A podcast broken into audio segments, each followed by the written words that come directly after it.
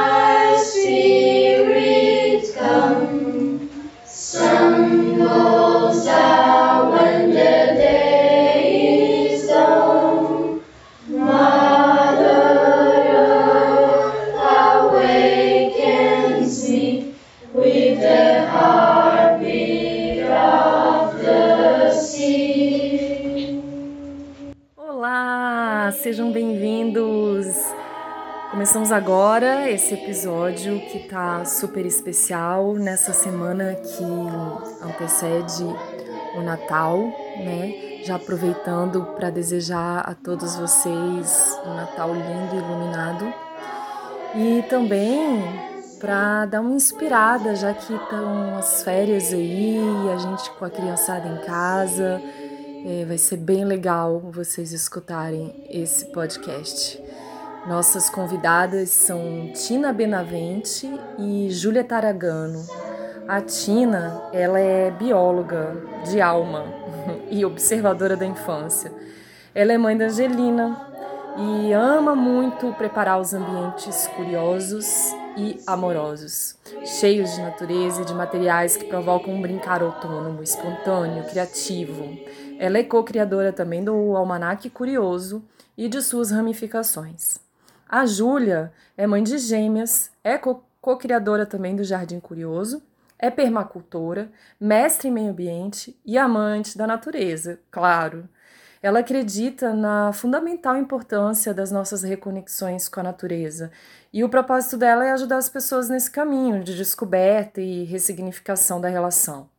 Ela promove esse reencontro de crianças e adultos com a natureza através do brincar livre, da jardinagem, da alimentação saudável e convivências de ecologia profunda. Ela confia que juntos é, podemos construir uma sociedade que sustenta a vida e promove a paz. Fique com a gente, escute esse episódio tão especial. Olá, sejam bem-vindos a mais um episódio. Nesse dia de hoje, nós estamos com duas convidadas, né, Andréa? Duas convidadas ilustres, a Júlia e a Tina, que são aqui do Jardim Curioso, e eu estou mega curiosa para conhecer.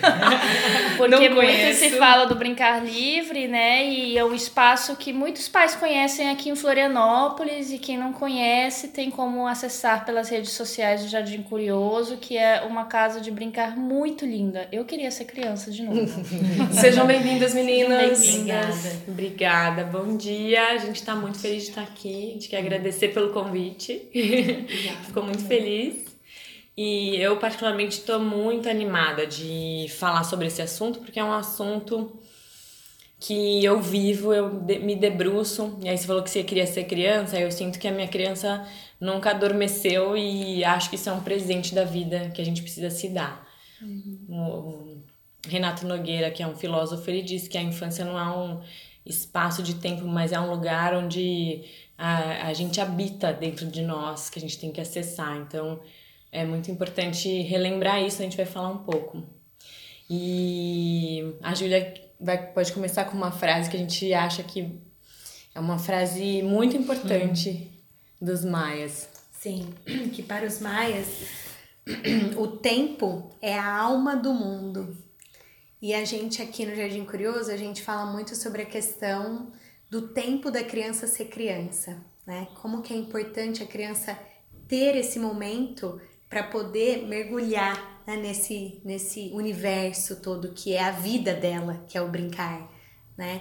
E aí a gente vai aqui falar um pouco sobre todo esse trajeto que a gente imagina, né, para poder contextualizar essas questões todas do brincar, que são muitas coisas, né? E, e é isso, para começar. Sim, Quer porque ler a o gente- versinho? Eu vou- o verso eu vou depois encerrar. Eu Ah, tá, sentindo de encerrar encerrar com o verso. Tá bom. É, aqui vamos passar alguns aviões, vamos ver se não vai atrapalhar a nossa conversa. Faz parte. Todo áudio eu sempre falo que tem, sempre faz parte do, de onde a gente grava, né? É, a gente tá no Campeche, A gente tá numa ilha, não tem como, gente. Sempre vai ter barulho de alguma coisa. E então, é, esse tema, né, que a gente trouxe agora, que tem tudo a ver com brincar livre, que é o tempo, é, sinto que é um dos maiores desafios que a gente enfrenta hoje. A relação que a gente tem com o tempo e a relação com que a gente é desequilibrada, às vezes, que a gente é, leva a nossa vida em relação a isso porque a gente é, percebeu que a criança ela vive em outro tempo. Ela está mergulhada em outro tempo, que não é o tempo cronológico. Tanto é que não existe nem para ela essa percepção do passado e ela não tem um, não almeja um futuro, né? Ela não tem a preocupação com o futuro. Ela vive o presente, ela mergulha nesse presente e por isso que a gente permitir com que ela esteja nesse presente mergulhado é fundamental. E a gente nessa urgência do contexto que a gente está hoje, que é um contexto de muito trabalho, de, da globalização, a- as famílias já nascem hoje com muitos desafios, né? Eu sinto isso. Sempre tiveram desafios na, na história da humanidade. Sempre. é, no começo a criança não era considerada, ela não tinha nem voz, ela não, não podia nem escolher o que ia comer, né?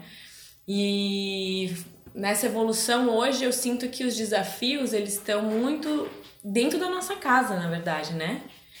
E aí é, é- essa, esse mesmo contexto ele traz facilidades para a família que fazem com que a gente se perca, né? E essas facilidades vêm desde a introdução da tecnologia muito cedo na vida das crianças, porque os adultos estão inseridos nisso também. E a criança já vem com uma rotina muito carregada, porque é como se tivesse que estar nesse mundo competitivo, né? Eu sou muito questionada por algumas escolhas minhas, por exemplo, da não tela, porque vai, vai ficar atrasada, que não vai acompanhar, que hoje em dia a tecnologia faz parte do contexto, enfim. Mas existem muitas, muitos estudos, inclusive na Organização Mundial da Saúde e na Organização Brasileira de Saúde, eles estão recomendando que os pediatras recomendem que a criança brinque, que a criança vá para a natureza. E isso eu acho chocante porque teve que partir de, um, de uma autoridade para dizer isso é importante, né? Então, em que momento que isso se perdeu? Na, na angústia, talvez, do adulto de não permitir que a criança esteja no ócio. É como se ela tivesse que estar ocupada a todo momento. Sim. E se ela não está, o adulto fica pensando que ele tem que fazer alguma coisa para entretê-la, né? Então, esse essa questão do tempo, ela é muito importante. Quando a gente se dá conta de que a gente precisa preservar isso para a criança, é é um pouco contraditório porque eu trabalho muito, como é que eu vou oferecer isso? Eu não tenho disponibilidade emocional, que a gente também fala bastante aqui, que não basta a gente é, proporcionar é, coisas para a criança, mas se a gente não tiver pleno com disponibilidade para estar com a criança, a gente não consegue criar esse vínculo. Então, espaços como aqui, né, no Jardim Curioso, que são refúgios para a infância, que ela tem a possibilidade de vir com a sua potência, de escolher a forma que ela é, quer se expressar, porque o brincar, tem gente que fala que é o trabalho da criança, eu discordo, né? O brincar é como ela vive, é como ela se expressa, é como ela se constrói, né? Ela constrói seu corpo, casa. E na primeira infância é o corpo mesmo, né? Físico. Então, eu fico bem preocupada pensando que as crianças da primeira infância elas estão confinadas numa, numa casa, num apartamento, mesmo em contextos aqui que a gente está vivendo na natureza, elas ainda estão presas nas telas, elas ainda estão não vivendo o corpo. E isso é, traz um desequilíbrio no próprio desenvolvimento dela, né? Que o primeiro setenio é isso, é o corpo, é o mundo é bom e Vou puxar esse gancho. puxa, puxa o gancho. É. Vai interferindo. puxar esse gancho. Então, a Tina falou algumas coisas em relação ao tempo e o que eu gostaria de fazer é contextualizar um pouco essa sociedade que a gente vive, né? Que é essa sociedade capitalista neoliberal que realmente traz, né, esses valores de competitividade, individualismo, consumismo, né, escassez. Não se tem mais esse tempo, né? É o que as pessoas normalmente falam. Os adultos e por conseguinte eles passam para as crianças esses valores. Então assim, quando, a, quando os pais eles têm algum algum tempo livre com as crianças, normalmente eles vão fazer o quê? Consumir, né? Vamos passear no shopping, vamos Comprar né? alguma comprar coisa alguma coisa. Uhum. Então é sempre o comprar. Então eu acho muito importante a gente é, vi- visualizar né, o contexto so- sociocultural que a gente está inserido e por que que se dá né, essa problemática que não existe mais o brincar, né? Que as crianças não têm tempo para brincar. Porque realmente os valores são outros. Né? Não temos mais o brincar livre como um valor. E isso é urgente de ser, de ser debatido na nossa sociedade, né? Cada vez mais. Inclusive por conta do, do aumento do uso da tecnologia, que a Tina já tinha mencionado, cada vez mais cedo, né, na infância. Então, eu vejo como essa conversa que a gente está tendo essencial para ser debatida em todos os ambientes em que as crianças estão, né, dentro de casa, com os pais. isso não é um privilégio, Entre os né? pais. Isso é um direito da criança. Mesmo dentro das creches e das escolas é, particulares, né? Das creches privadas, muitas estão reduzindo o tempo de brincar. As crianças Ah, tempo ficam de recreio, sentadas, é. é. Tem que ficar sentadinhas, aprendendo alguma coisa. Tudo é conduzido. Então, vamos desenhar uma casa. Daí já tem lá até A um criança não pode modelo nem da se sujar casa. muitas vezes. Não, tem- não tem um lugar pra isso, eu né? falo sempre que eu comento lá em casa, né, que a, o, a- o psicólogo é a profissão do futuro para essa geração, porque eu não vejo como não ter que fazer uma terapia nesse sentido, porque vai, gera, vai gerar algum, alguma coisa. Mas na verdade É bem já dentro- gera na própria infância, né? É, A gente claro. pensa, infelizmente, que espaços como o jardim vão ser espaços terapêuticos também. É, na verdade, a gente de tem- desintoxicação A gente tem de, da tecnologia. muitos problemas, né? Que provém principalmente da nossa desconexão com a natureza, né? E dentro dessa questão que você coloca da psicologia, eu tenho estudado muito a ecologia profunda e é uma área que eu me interesso muito. E dentro da psicologia, agora, né, um termo novo, é um campo de estudo novo, porque é transdisciplinar, que se chama ecopsicologia. E a ecopsicologia, ela traz exatamente o ecotrauma, que é essa falta de conexão com a natureza que se dá e, e é verificada em adultos, mas hoje cada vez mais em crianças, né? No entanto que a gente tem, por exemplo, o Richard Isso que falar. que é o puxar autor da, do livro Da Última escrito Natureza. A Última Criança na Natureza, que ele fala sobre o termo, de- na verdade ele cunhou esse termo, né? Déficit de natureza, que é a falta da conexão da criança com a natureza, é a falta da natureza no dia a dia das crianças. Não, e é um livro assim grosso, é um livro muito contextualizado, com estudos profundos que mostram que muitas crianças diagnosticadas com TDAH, com várias outras coisas, até autismo, são crianças que estão, até miopia, né? Que estão sendo privadas de estarem na natureza. E claro, a gente é, acabou trazendo a natureza porque não tem como a gente pensar num brincar livre Precisa pensar assim, a criança não precisa de nada, né? Às vezes ela tá aqui numa sala vazia, ela vai criar uma fantasia. Se ela é uma criança que, que foi permitido a ela é, brincar livre, porque se ela é uma criança que está sempre sendo conduzida, ela tem muita dificuldade. Aqui às vezes chegam crianças e perguntam, mas como é que brinca? E eu fico chocada com essa pergunta, Sim. porque um adulto me faz essa pergunta, eu entendo.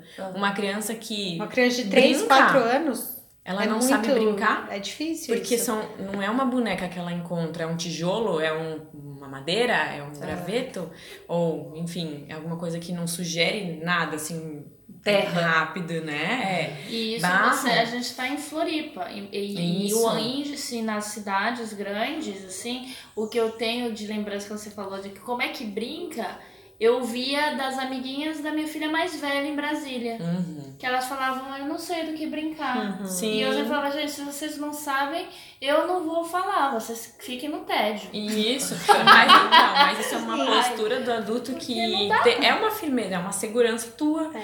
Mas o adulto em geral, que não tá nesse contexto, que não, não busca, não pesquisa, ele fica com medo de fazer isso, que é como se ele não estivesse atendendo a criança, né?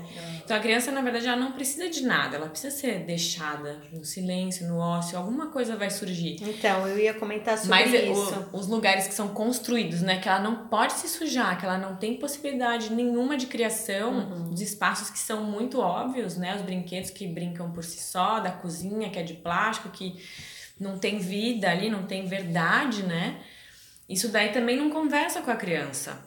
Ela vai ficar, ela vai adoecer também nessa pesquisa dela da própria vida, né? Exatamente. Eu ia falar, é, comentar a questão do ócio, que na verdade a necessidade do ócio, né, e do descanso é uma necessidade humana, né? Não só para a criança, mas para os adultos também. Mas como a gente estava falando, que a gente está imerso nessa cultura de consumismo desenfreado, né, e de falta de tempo, as crianças também vivem nesse, nesse, né, Nesse contexto. Então, assim, é, esse medo, né, também dos pais, daquilo que vocês estavam falando, da criança não ter o que fazer, né, dela estar no ócio, é, é um medo de que ela se atrase em relação aos outros. Porque tá inter- inserido nesse contexto de competitividade. Então, assim, se meu filho não faz inglês, natação, balé, espanhol, guitarra, ele não vai aprender. Ele não vai se desenvolver para lá na frente competir com os outros.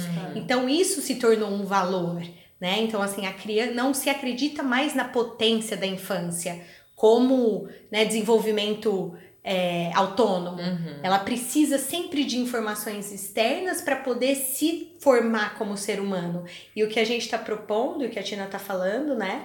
É que a própria criança, quando você fala que ela não precisa, né, das coisas externas, é que a própria criança, né, através desse ambiente, aí a gente fala um pouquinho depois sobre a questão do ambiente preparado, ela, ela brota de si, né, a brincadeira, ela brota de si, ela traz de dentro de si essa, essa criatividade, né, humana. Então a gente precisa resgatar essa, essa crença, né, na, na criança, É no humano, a confiança, né, essa né? confiança. Isso. E aí o, o que eu gostaria de trazer é que dentro disso que a gente está falando, né, é, dentro desse medo dos pais, é que gera, né, esses diversos problemas que a gente pontuou aqui. Isso é muito sério, gente, a questão da obesidade, da depressão, da ansiedade infantil, Da passividade. da né? passividade. Uma coisa que eu sempre bato muito na tecla, assim, que eu acho surreal, que eu acho muito sério, é a questão da medicalização infantil. E Isso o Brasil pra é um mim dos países que mais, mais, medicaliza. exatamente, isso Na pra mim é infância. muito, muito sério. Uma criança de 7 anos tomar antidepressivos, assim, eu fico até mal só de falar Não, disso. mas eu trabalhei numa Sabe, é escola muito que sério. era três anos e ela já e ela passava mal de manhã, sempre vomitava na aula, sabe? Então, assim, e a aí gente ela precisa falava que era um rever. remédio que ela tomava e era ritalina. A gente precisa olhar para isso e falar sem hipocrisia sobre isso, sobre essa questão da medicalização, porque no Brasil isso está se dando de forma indiscriminada. Os médicos, os, os pediatras, eles chegam com as mães desesperadas porque não sabem o que fazer com a energia da criança, Sim. né? Porque existe a necessidade do confinamento, existe o medo desse contexto social urbano, então a criança não pode brincar na e de rua. sempre as atividades né? conduzidas, né? Exatamente. Mesmo, ah, eu levei pro judô, ele faz futebol. E São mesmo coisas assim, que gastam né, energia. ainda Mas tem não tem energia, o impulso né? da vida Exatamente. criativo. Que é uma coisa que é esforço, né? A criança, é, a criatividade e a criação do próprio brincar é um esforço. E você vê que, às vezes, ela fica meio um tempo assim, né? Até ver o que, que ela vai fazer com aquilo, não flui tanto.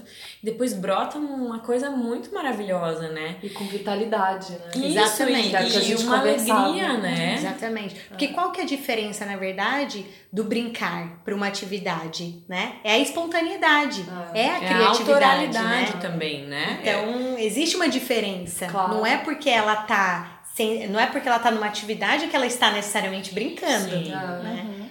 E verdade. existe um pesquisador que eu gosto muito, até fiz um curso com ele maravilhoso, que ele é um é, pesquisador do brincar bem profundo das, das imagens. É muito lindo, chama Gandhi Piorsky. Ai, eu amo!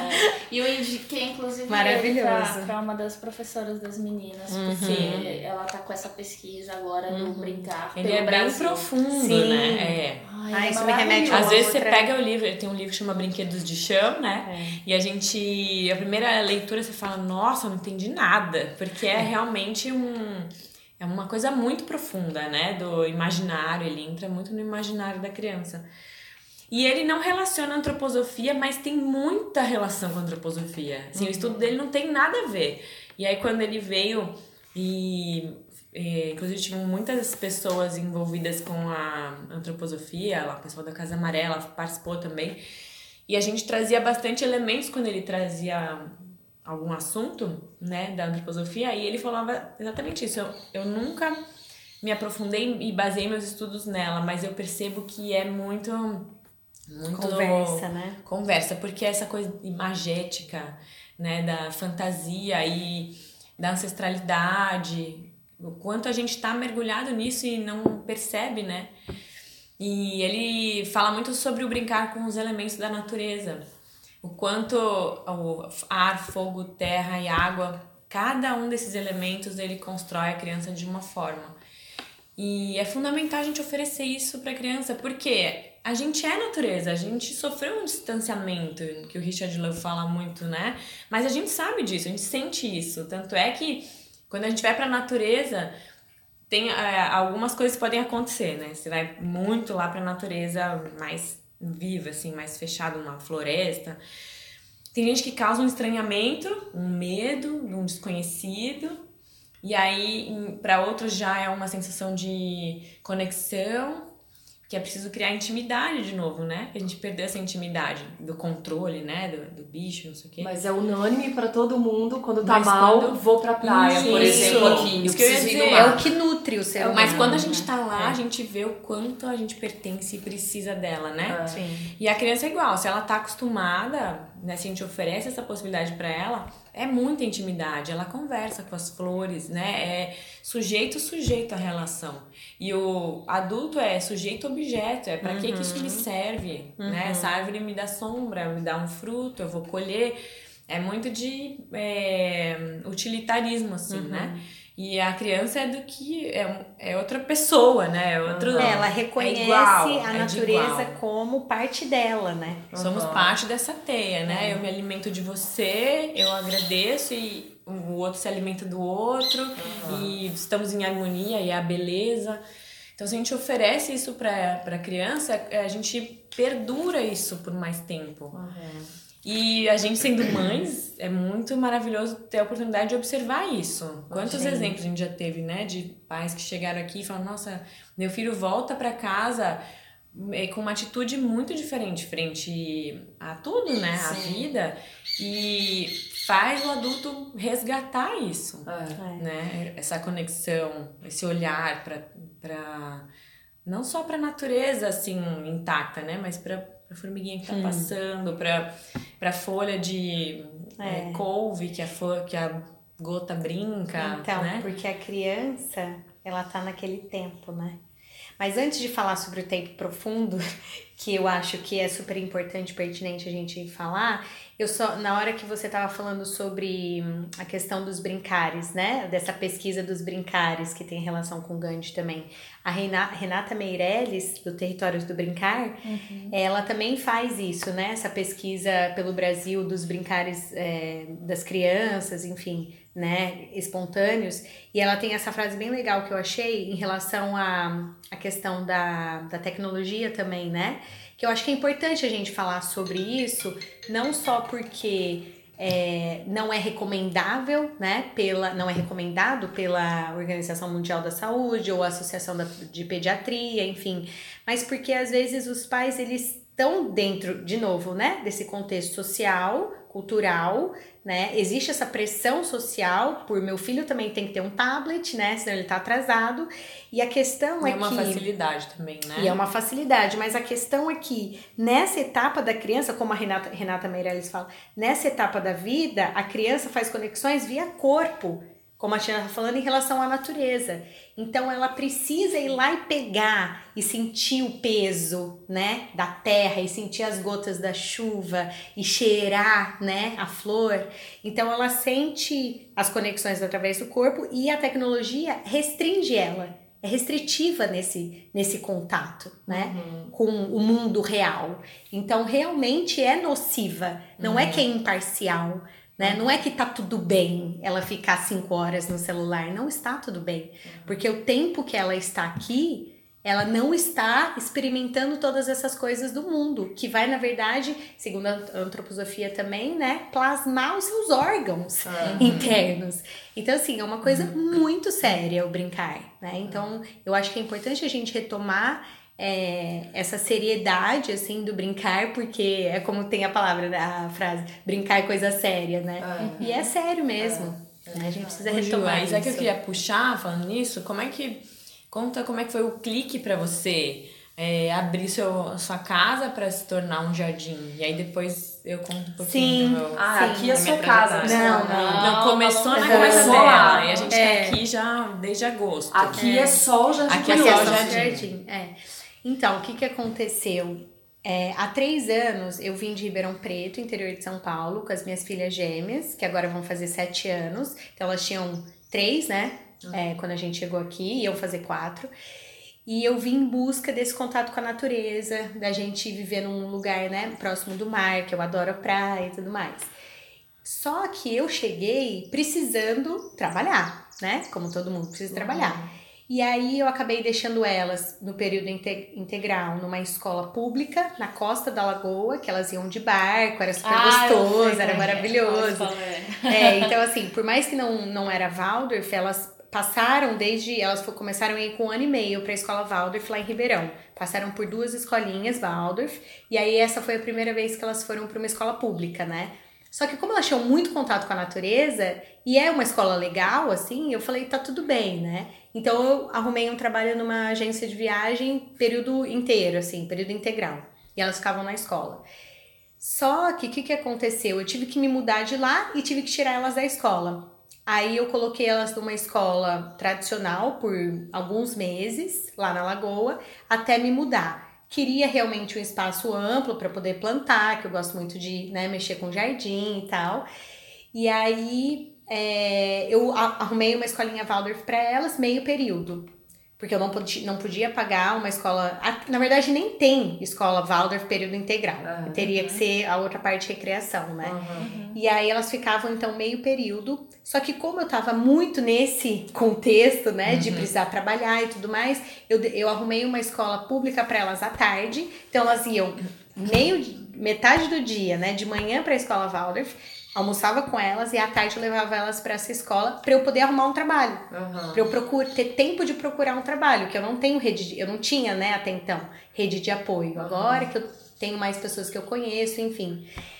E aí, nessa loucura, a professora delas, da escola Waldorf, falou pra mim que tava sentindo que elas estavam estressadas, isso, né, é um dos problemas, que hoje em dia as crianças têm esse estresse. Sobrecarga. Sobrecarga, né? exatamente. E ela falou pra mim, Júlia, elas estão muito sobrecarregadas, estão precisando descansar. Só que naquele momento eu tava precisando, né, do tempo pra poder trabalhar. Então aquilo entrou por um ouvido e saiu por outro. E aí eu continuei nessa, nessa loucura por uns três meses, assim. Não chegou a três meses, eu acho, acho que foi uns dois meses. Aí uma das minhas filhas adoeceu, a Alice. Ela teve uma conjuntivite que piorou e aí ela ficou internada no hospital, quatro dias. E aí o médico falou que ela corria risco de perder a visão. E aquilo foi muito sério pra mim, assim, sabe? E depois disso, isso foi realmente um marco pra mim, olhar pra situação com mais calma, com mais seriedade. Então eu olhei e falei assim, calma. Você não Reavaliar esse precisa tempo, né? é, de novo. você não precisa ficar nessa correria desenfreada, está fazendo mal pra você, mal para suas filhas. E aí eu tive esse tempo forçado mesmo, que eu tive que estar com ela no hospital, pra poder reavaliar todas essas coisas. Aí eu voltei para casa com elas e falei: não, agora eu vou olhar com calma para isso, o que, que eu vou fazer. E aí eu comecei a cozinhar mais, eu comecei a me dedicar mais, né, para minha casa com elas, para o jardim. E nesse momento eu descobri que eu poderia abrir o espaço para que outras crianças usufruíssem desse tempo, né, na casa à tarde, que elas a gente ficava à tarde. E aí eu resolvi então é, começar a dar aulas de jardinagem para crianças. Ah. E aí eu comecei sozinha, mas realmente é insustentável, né? Não dá para fazer tudo sozinha. Uhum. E aí eu comecei a buscar, bom, elas estão aqui brincando, criança e natureza, né? Comecei a pesquisar e encontrei o Almanac Ah, Curioso pelo Facebook. E aí eu mandei uma mensagem pro Almanac. E aí foi a Carol que me respondeu. O que, que é o Almanac Curioso? O Almanac Curioso é um projeto da, da Tina, que ela pode falar É, melhor. então, daí a gente se encontrou nesse momento. É. Ah, A Almanac Curioso é um, uma iniciativa que começou comigo, com a Carol Paixão. Nós somos biólogas de formação. aham. E a gente estudou juntas na faculdade. Depois que eu me formei, eu fiz muito trabalho de bióloga, de ir lá pro norte, nordeste, ficar mapeando no meio do mato. Mas sempre trabalhei com educação, dentro de escolas, grandes escolas de São Paulo, sou de lá. E é ali que foi esse meu despertar. é, Eu fui dando aula para adulto, depois para adolescente, depois, né? Mas sempre não dentro de sala de aula, sempre com esse contexto de investigação, porque é muito é, o que eu gosto de fazer. Eu, gosto, eu sou curiosa, eu gosto de investigar, eu quero que a pessoa tenha prazer de fazer as coisas, né? Então eu tive essa possibilidade de fazer isso dentro das escolas. E aí eu fui indo até que o pessoal do infantil falou: ah, a gente quer trabalhar sobre água, você não faz um texto? Tem alguma atividade? Daí, eu bolei, eu falei, vocês querem que eu dê ou vocês dão? Não, você dá, porque você já sabe como é que você pensou. Aí comecei, daí, ai, muito legal, daí quero mais, mais, mais, mais. Falei, gente, é isso, é, é o primeiro setênio. E eu já gostava, eu já pesquisava antroposofia, depois meu irmão Temporão estudou na Micael em São Paulo, que daí foi legal também que eu podia aprofundar um pouquinho mais. Mas aí, nessa trajetória, né, do, dentro das escolas, eu fui percebendo que também não era aquilo. E que a criança, é, quando estava comigo, ou com alguma coisa muito mais de cuidado, de olhar para a unicidade de cada criança e para o potencial dela e como que ela poderia é, ter paixão e curiosidade por todas as coisas da vida e ter essa conexão com a natureza, né? Eu vi que também ela não pode ser vista como uma, um ser isolado, porque ela é o contexto familiar e que o que é mais significativo para ela são as experiências dentro da família. Ela pode encontrar um lugar de acolhimento e de, de descoberta muito maravilhoso nessas outras experiências, mas ela volta para casa e é isso que é o mais significativo, né? E fiquei com isso na cabeça e depois eu mudei para Santos e lá comecei a procurar um terreno para ter um lugar onde eles pudessem vir com esse olhar mais mais livre de mais trazer sua potência, né? E aí, só que aí não rolou, daí eu engravidei e a gente mudou pra Bahia. E aí, no, no contexto da gravidez, eu reencontrei essa minha amiga Carol Paixão, que estudou comigo na faculdade, e ela também estava grávida no mesmo tempo que eu. Duas meninas, né? Eu e ela, né? Cada uma com uma menina. E aí, depois de um ano que elas nasceram, e a gente conversando muito, porque ela também trabalhava essa interface é, ser humano e natureza, né? Ela trabalhava no SESC. E aí a gente começou a costurar e eu tinha criado um blog que era o Almanac Curioso, que era uma tentativa de estender um trabalho que eu fazia com, algum, com uma escola, que eu saí porque eles estavam interferindo muito no, no que eu fazia, porque tinha fila de espera e eles queriam pôr mais criança na sala e eu não concordava. Começaram a querer mexer porque daí as crianças não pagavam mais por isso. E aí eu falei, não, se é desse jeito eu não aceito, porque eu sei o que eu tô fazendo aqui, né? Mas aí, querendo estender, eu criei o Almanac Curioso, que era um blog que era continuando esse mesmo espírito. Mas depois o blog, o blog ficou parado mesmo porque eu não, não incentivava as telas, né? E aí ficou lá. E aí quando é, a Carol e eu, de repente a gente se viu se mudando para Santa Catarina, ela foi para Guarda e eu vim para Florianópolis. A gente falou, vamos então é, usar o Almanac Curioso como essa plataforma de inspirar de trazer informação e inspirar adultos a promover essa infância mais livre, plena, é, em profunda conexão com a natureza. Como é que isso pode acontecer, sabendo que existem todas essas problemáticas e facilidades que o mundo moderno traz para esse adulto? Como é que a gente pode mostrar que pode ser de outra forma, né? E que não é um certo, um errado, mas é qual que é a necessidade dessa criança no, no mundo? Porque é o que eu estava falando no começo, a gente nem estava gravando, mas tem coisas que são o contexto familiar e as necessidades familiares, mas tem coisas que é o que a criança precisa e não dá para negligenciar, porque realmente ela vai é, precisar de um suporte depois em, né? Todo mundo vai crescer, mas de que forma ele vai crescer? De que forma vai criar essa base? Vai criar resiliência, vai ter o equilíbrio do, da trimembração, né? Que a gente acredita muito na trimembração. Daí corpo, foi mente, espírito. encontraram. E a gente começou esse projeto. Daí a gente dava oficinas, que é o Gente Curiosa, com as meninas mamando, em lugares que abriram as portas pra gente. A gente dava cursos é, virtuais também para adultos de vários lugares do Brasil, tinha gente de fora, repensando a educação, é, sobre é, introdução alimentar para bebês, todo esse contexto, até é, gestação, porque é, tudo que envolve a criança, porque a gente acredita, como o Rubem Alves fala, que todo adulto é um educador. Porque estando na presença de uma criança, ela imita, ela se espelha. Então, a gente precisa ter consciência disso. E não importa se você tem filho ou não, né? Isso deveria ser uma coisa Claro. do adulto, do Aí ser humano. a, a Júlia te achou no Facebook. É, É, porque Face. daí teve um evento que a gente fez com o Alana, que chama Cria Que Voa, que aconteceu aqui com é, o Almanac Curioso, o Jardim das Brincadeiras, do Guilherme Blaut, e a Leslie Monra, que é uma das referências de desescolarização aqui. Ela faz o Trilhas com Crianças. E aí teve esse evento que veio o pessoal lá do Children and Nature Network, que esse movimento de criança e natureza aqui no Brasil, que o Alana trouxe, veio do Children and Nature, meio que é, a brasileirou, né? Eles validaram aqui no Brasil esse movimento, que é do Richard Love. o Richard não veio, mas veio a, a cofundadora com ele, né, para esse evento. E a Júlia não tava, ela tava na Austrália nessa época do evento, mas foi através disso que ela achou o almanac.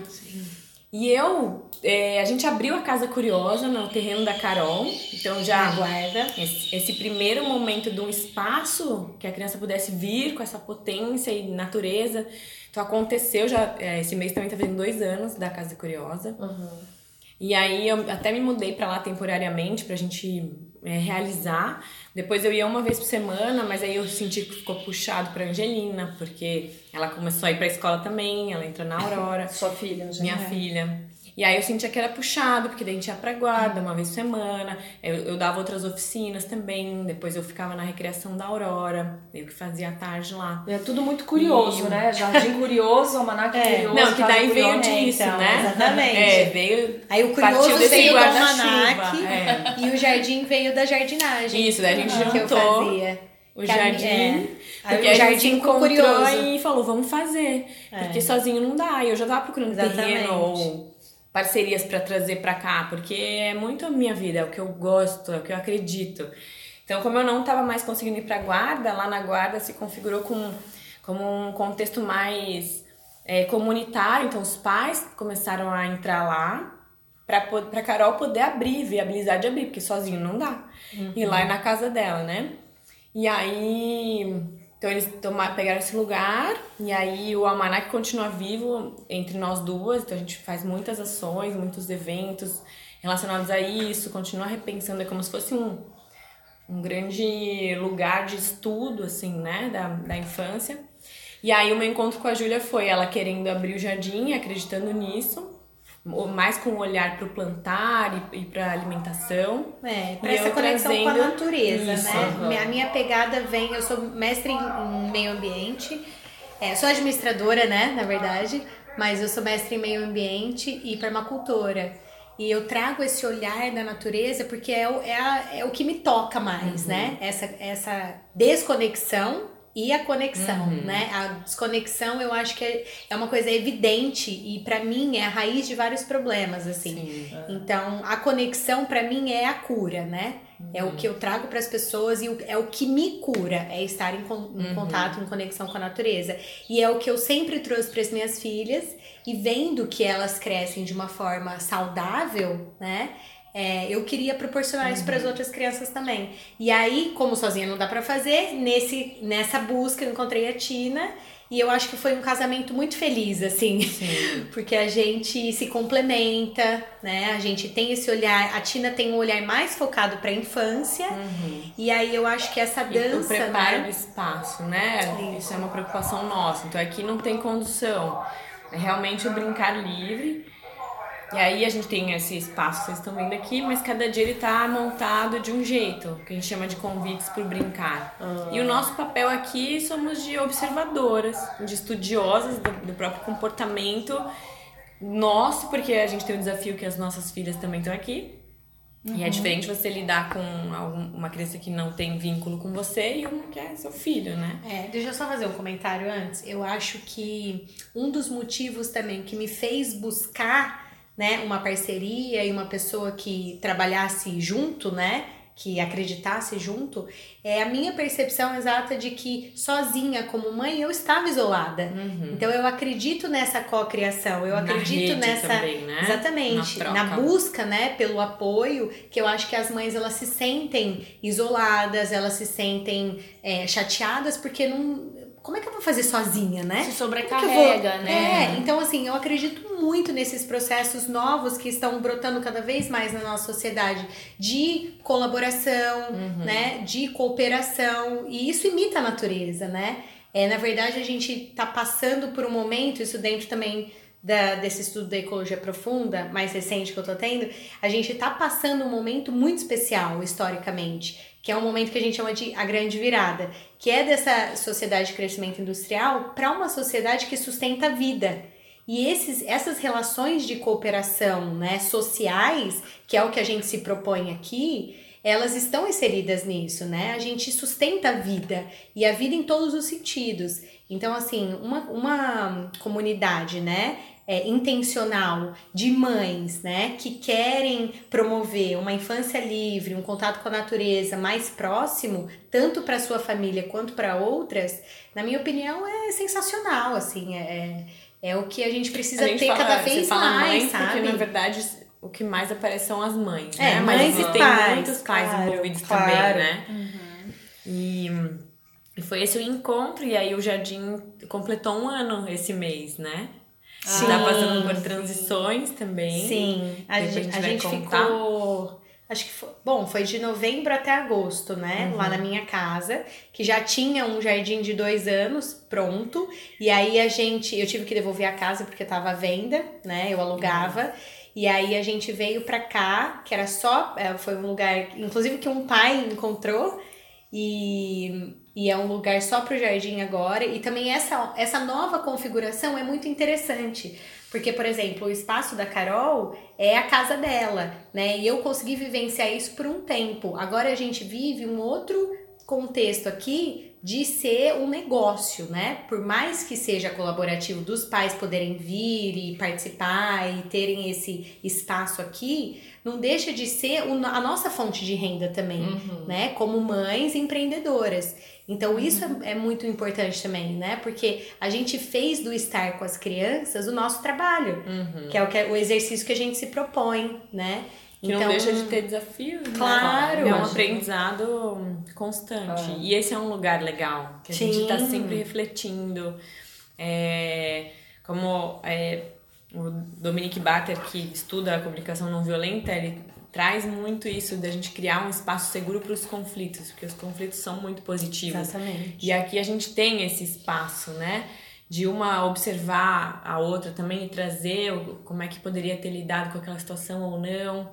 Então é, não é um lugar que, a criança, que é pra criança vir e ninguém tá olhando, não é o contrário. A gente tá olhando, a gente não somos recreadoras, nem te- temos intenção de ensinar nada, a gente só aprende aqui. A gente tá se olhando, né? a Sim, se olhando, aprendendo com elas, né, vivenciando isso e é, aprendendo a- sobre as relações. Sim. E aí, como as- essas é ferramentas que a gente aprende, né? Que são é, métodos, que são teorias, como é que a gente enxerga ela na prática? Como é que a gente consegue aplicar ou não, né? Porque é vivo, então aqui é um, um estudo vivo mesmo, da própria vida. E daí não é. Aqui não é um espaço antroposófico, né? É Não só é. baseado, assim, vocês têm uma, uma, uma, uma noção da antroposofia e aplicam ela em, em algum momento. A gente é- acredita em algumas bases importantes da antroposofia. Por exemplo, é, brincar ritmos, livre. né? É, o brincar livre não significa que é um brincar sem limites, né? Existe um contorno de segurança da criança. Ela, é, aqui a gente quer que ela escolha, faça as suas escolhas do que, que ela sente que ela precisa brincar. Tem crianças que vão direto para água, tem crianças que vão cavar. E a gente, nessa postura de observadoras e muita presença, a gente consegue sentir o que, que essa, talvez essa criança tenha de necessidade por trás dos comportamentos dela. Então, se tem uma criança que está com algum comportamento mais agressivo, destrutivo, a gente pega um martelo de borracha, pega as pedras, e aquela pedra ela usa energia, ela transforma que, aquela matéria que é da natureza, que depois vai poder, se ela põe água é uma outra coisa, se ela assopra é outra coisa, e aí vai desaguando. Então, é, a gente acredita nesses contornos, né? E os ritmos, mas aí é diferente, por exemplo, de uma escola Waldorf, que tem lá, no momento da manhã eles brincam dentro, daí eles se alimentam, daí depois vai, brinca fora. A gente acredita no, nesse brincar sem tempo de terminar. De novo, trazendo a questão do tempo é, de construção de um próprio brincar, né? A gente vê que tem momentos que eles começam uma brincadeira que vai até o final e, assim, se deixar, continuava. A gente marca os ritmos aqui de duas formas, que a gente acha que é importante. Nas formas de. na- nos momentos de alimentação, que são mais formais, então o ani- o aniversário. O almoço tem um, um ritual, a gente pratica também alguns minutos de mindfulness com eles antes, até para trazer a presença, acalmar. É, tem o fogo, a gente criou um verso que é bem bonito, junto com eles, cada um foi falando uma frase, tem umas até engraçadas no meio, né? Mas aí eles, eles mesmos criaram com a gente de agradecimento. É, Então, esses rituais a gente gosta de manter porque a gente acredita que é importante, né? E, e pro alimentar, né? Sim. Esse é, é o que mais marca o ritmo. E depois no lanche eles ajudam a, a preparar, a cortar as frutas. Também são convites, né? Ninguém é obrigatório. É, não Quantas são, crianças não são tarefas, tarefas, né? Uhum. Mas Se, é, só se gente- sentir, ela Isso. vai. Sim, E quantas uma média crianças? de 15. 15. 15, tem disso, tem 7. Aqui não, não, Não é, é- como escola é também, que fixo. todo dia são as mesmas, Mas né? Para três pessoas, três cuidadores, né? Sim. Cuidadoras. E outra forma de marcar esse ritmo, né, do, no- na verdade, dessa, desse pulsar de introspecção e né, dentro e fora dessa, dessa respiração, a gente cria espaços de introspecção e espaços de expansão. E a gente percebe que elas vão para esse movimento porque elas sentem o próprio corpo. E se tem alguma, ou muito pequena, ou algum movimento que a gente vê que a criança não tá respondendo o que o corpinho precisa, a gente vem e, e conduz, né? Então, tá lá fazendo alguma coisa que você vê que tá cansado, a gente pega, ah, vem cá, vou te mostrar um livro, senta pra ler uma coisa, vem pra dentro, ou põe ali na rede, balança um pouquinho. E como é bom observar, né? Daí a gente Sim. volta de novo para isso. A gente gravou um podcast outro dia falando também de, de natureza, jardinagem. E, e o tema também girou em torno disso, da observação. Né? Porque quando a gente observa a natureza, é, não tem como dar erro, né? Ela é, é tudo tão perfeito, vai fluindo no ritmo. E, e, É. e esse trabalho de observar e ver o que que a criança está pedindo é, é Sim. incrível. Né? Então, aí a gente entra nesse, nesse Na conceito, né? disponibilidade emocional também, né? Que a É. gente tava falando. Que a, a gente sempre fala que é importante a gente ter a disponibilidade de tempo e a disponibilidade emocional para lidar ali com, a- com as crianças, né? Porque se você não tem tempo, é lógico que vai ficar difícil, né? Você ficar ali por inteiro presente. E se você também não tem uma disponibilidade emocional, você também fica difícil você lidar. Né? Por isso que é tão importante a rede de apoio. Por isso que é tão importante, como somos em três, sempre, a gente confiar que a outra, né, vai estar ali para nos apoiar, para nos complementar. Então, nesse sentido, é essencial a gente ter Mas é, importante isso pra, fortalecido, né? pra família o despertar, né? Porque é uma busca. É uma postura, eu costumo falar que é uma postura, né, perante a vida, assim, de que você é, só vai se disponibilizar a estar na presença ou a buscar esse olhar voluntariamente, né? Então, um adulto, não adianta sei lá falar, não, não é assim que faz, ou sei lá, qualquer coisa, que não vai entrar. Tem que ser um despertar da própria pessoa, né? De, de desse resgate, de perceber que para você estar com a criança, você precisa estar bem, e, e como é que você re, reenergiza ou descarrega essa energia, que no nosso caso a gente tem claro que é a natureza, Sim. né? É o tempo. É, e como é que você olha pro tempo? Porque É. às vezes você tem tempo. É que a gente se perde, se perde no celular, nas redes sociais. Ah, mas é que eu trabalho, eu tenho que responder aqui porque eu trabalho. Mas então escolhe tempo, horário. Qual é a né? prioridade, né, também do dia? Mas então, o Boris, mas então, essa questão, só vou me aprofundar um pouquinho nessa questão do tempo, que eu gostaria de falar sobre essa questão da atemporalidade, né, em que a criança vive no brincar, que para ela não tem passado, não tem futuro, ela tá imersa naquela atividade, naquela ação, né? É, ação construtiva, né, dela mesma. E isso me faz, é, me faz pensar nesse conceito do tempo profundo, né? Que na verdade o tempo profundo ele rompe a racionalidade humana, né? Não é uma coisa que a gente consegue atingir com a mente, assim, de entender, né? O tempo profundo. É um conceito que remete à, à formação da Terra, né? A formação do universo. É um conceito muito abrangente, né? Pra gente quantificar. É uma escala de tempo, né, que desafia o nosso entendimento. E quando a gente está nessa conexão com a natureza e quando a criança está brincando, ela está mergulhada nesse tempo profundo. E eu acho isso muito lindo, isso é muito bonito da gente observar. É muito profundo. É muito profundo. Mas e é quando que ela não tá É um brincando, tempo que né? não é linear, né? Essa questão da grandeza da vida, né? Essa visão do, do cosmos mesmo, né? De que a gente é parte de uma coisa muito maior. E que a criança consegue acessar isso quando ela tá brincando. Por incrível que pareça, né? A gente, eu acho incrível essa nossa capacidade de visualizar, né? O imenso e trazer para o presente, né? A, na ação. E a criança ela faz isso através do brincar, através desse dessa construção dela mesma no, né, no brincar. Então é muito sensacional isso, gente. Eu acho que existe essa necessidade da gente imaginar esse tempo profundo que a criança está e respeitar esse tempo, né? Porque as, as pessoas hoje elas estão muito, as pessoas principalmente, né, mães e pais, a gente está muito preocupado em produzir. É importante produzir, mas a criança, ela está produzindo ela mesma no brincar. E aí eu acho que a gente precisa respeitar isso, né? Mas para respeitar, a gente precisa conhecer. E muitas vezes as Observar, E né? resgatar pessoas resgatar dentro da gente. Exato. Porque você falando, eu lembro de mim, eu não consigo ter esse ritmo. Uhum. Nem que eu Sim. queira, eu não consigo ficar na correria. Eu começo a ficar agoniada. Sim. Então o meu tempo é bem mais devagar. Eu preciso da minha hora do almoço, eu preciso. E, e isso é vivo dentro de mim. Então eu acho que de repente a gente se perde, né? É. E tem que resgatar, porque é- deve ser vivo em todo mundo também. Sim, esse Isso, res- eu acho que tem um incômodo, né? Mas às vezes a pessoa não sabe como fazer. É, mas diferente. então, hoje a não gente- consegue mesmo. Hoje né? a gente tem algumas ferramentas que eu também tenho minhas críticas, porque por um lado são mercadológicas também, mas a gente tem alguns resgates, por exemplo, mindfulness, né? O mindfulness né, traz mindfulness, ele traz essa, esse exercício para o presente, né? É o presente da presença ali, de você estar imerso no que você está fazendo por completo, não tá muito preocupado, ansioso, enfim. Então é um exercício. A gente tem as cobranças externas, mas a nossa necessidade, como você está falando, né? Eu acredito que é de todo mundo. A nossa necessidade é de fazer uma coisa de cada vez. Calma, né? Respira.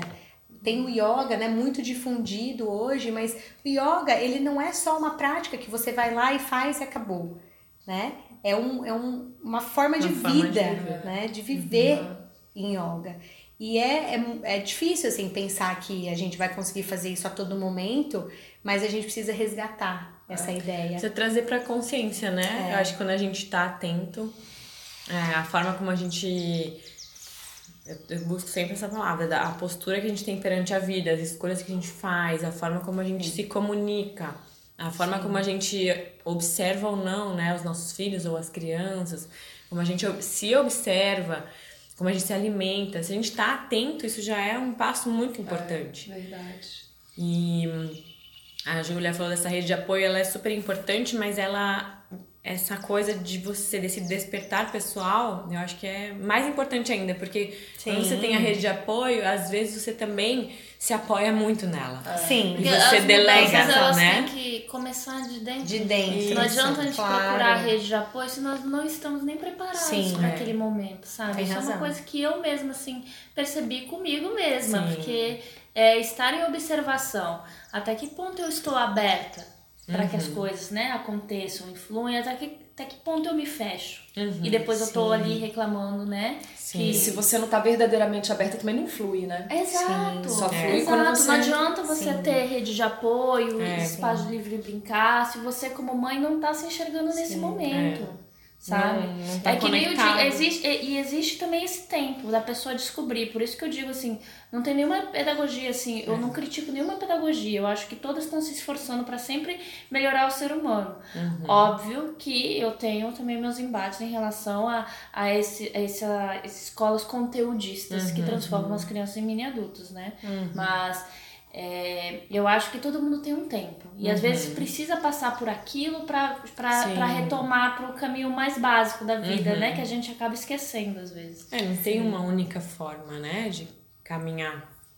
Mas eu acho que ter e trazer isso à luz, eu acho que né, vale muitas conversas sobre esse assunto.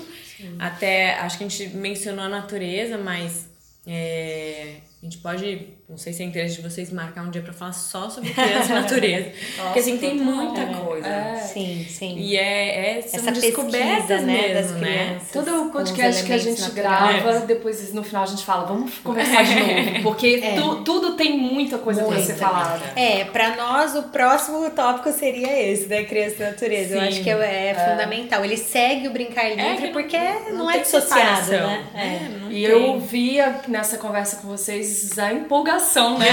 a gente nem precisou falar nada. Não, eu tô calada aqui. A gente já sabia, beleza? é O difícil. assim, Eu da falei, pessoa, Ju, a gente tipo, tem que se controlar. Não, mas a, a Maria ficar calada é difícil, porque ela gosta de falar. E ela ficou hoje aqui só observando. Meu Deus. Muito empolgada, assim. A gente vê que parte do coração mesmo. É muito. Me senti super à vontade aqui nessa casinha. Lembrei da minha Obrigada. infância, em determinado momento, olhando Conta uma algumas memória da coisas. infância. Tenta resgatar alguma coisa assim que você lembra Não, muito gostosa. já de cara, quando eu entrei nesse cantinho, quando a gente morava, num curto período que eu morei com a minha família em Curitiba, a gente tinha uma casa na praia.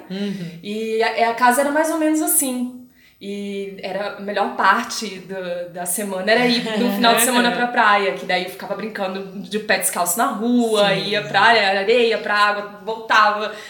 Então eu, eu lembrei muito disso. Na hora que eu sentei aqui, que eu olhei o cantinho aqui com a cozinha, daí deu aquela que nostalgia. você bom. consegue pensar, Maria, numa memória de Ah, infância? Não consigo, aqui nesse assim. lugar, mas. Não, mas é, é lembrando assim, por exemplo, no momento que eu entrei, quando eu era criança, eu morava, eu cresci até os 9 anos em Lima, né? Hum. Então eu morava num casarão velho do meu avô que tava caindo aos pedaços, mas que eu achava que era o máximo, Uhum. cheio de cômodos vazios e jardins internos. E eu lembrei de. Eu adorava pegar água e fazer cavar um buraco e fazer riachinho caminhos. pras bonecas. e ficava falando que elas iam acampar. Então, assim, tudo de repente se transformava num mundo miniatura ali pra aquele jardim virava uma floresta pra elas. E eu passava horas brincando na terra. e minha mãe ficava assim, meu Deus, essa menina não sai. E eu era muito, uma criança muito, eu brincadeiras sempre mais quietas. E eu acho que hoje quando me falam que as minhas filhas têm esse lado mais assim de brincar mais com elas mesmas, eu passava horas, gente, brincando sozinha. Você e você Que bom que mesma, você, a melhor que bom que você que teve esse gostoso. tempo de É. se Sim. conhecer, né? E você, consegue pensar em uma memória de infância? Ai, eu subia no cajueiro. eu morei em São Luís do Maranhão quando eu era criança. E isso me, isso me, eu me lembro bastante, assim. Eu andava muito de bicicleta, e aí eu jogava bicicleta, subia no cajueiro, comia a fruta do pé. Que nem a Alice Gaia. É, Ah. exatamente. Assim como minhas filhas. Nossa, eu também lembro de lá num sítio que a gente tinha de ficar descalça e, e entrar no mato descalça, assim, também, e sair com taturana no cabelo. Essa coisa bem livre. Todas nós Uma- lembramos A natureza. o momento né? Mas é por natureza. isso que eu É, perguntei, porque isso é tão comum, é muito Ele raro permeia, alguém né? ter outra memória. assim. que não ligada à natureza. Não ligada à natureza e não ligada a alguma relação. Relação, sabe? É. Ai, quando meu pai, quando Claro. a casa. Né? Total, afetivo. Que Ficou legal. meio importante, né? Ficou arrepiada. É, lindo. Gente, adorei conversar com vocês. Obrigada, Realmente eu fluiu. É demais, delícia. assim, a gente Se tem que deixar, a gente fica mais. É que a gente realmente tem uma paixão, né, por esses assuntos. Tem, dá pra perceber. vive- A gente acredita realmente. Gente E é isso, a gente isso. aprende todos os dias. Todo dia. E vocês funcionam é, em dias normais? Então, a- até a segunda semana de dezembro a gente vai funcionar no no contexto normal, que é de terça a quinta, das, do meio de meio até as cinco e meia, que a gente oferece almoço, muitas vêm direto da escola, né? As que vêm da escola. É um contraturno. E hum, daí a idade, a gente tem é, um ano e meio até sete anos. Né? Tem, pros pequenos tem uma cuidadora especial que, na verdade, todos ficam juntos, mas ela tá mais atenta a esses Mais atenta. ritmos mais, mais contornados e também é, fraldinhas. Ou é outro cuidado, né? Claro. E aí pro ano que vem a gente vai abrir é, de manhã também, porque existe essa demanda e a gente tá nessa transição agora é, de pessoas entrando, outras saindo.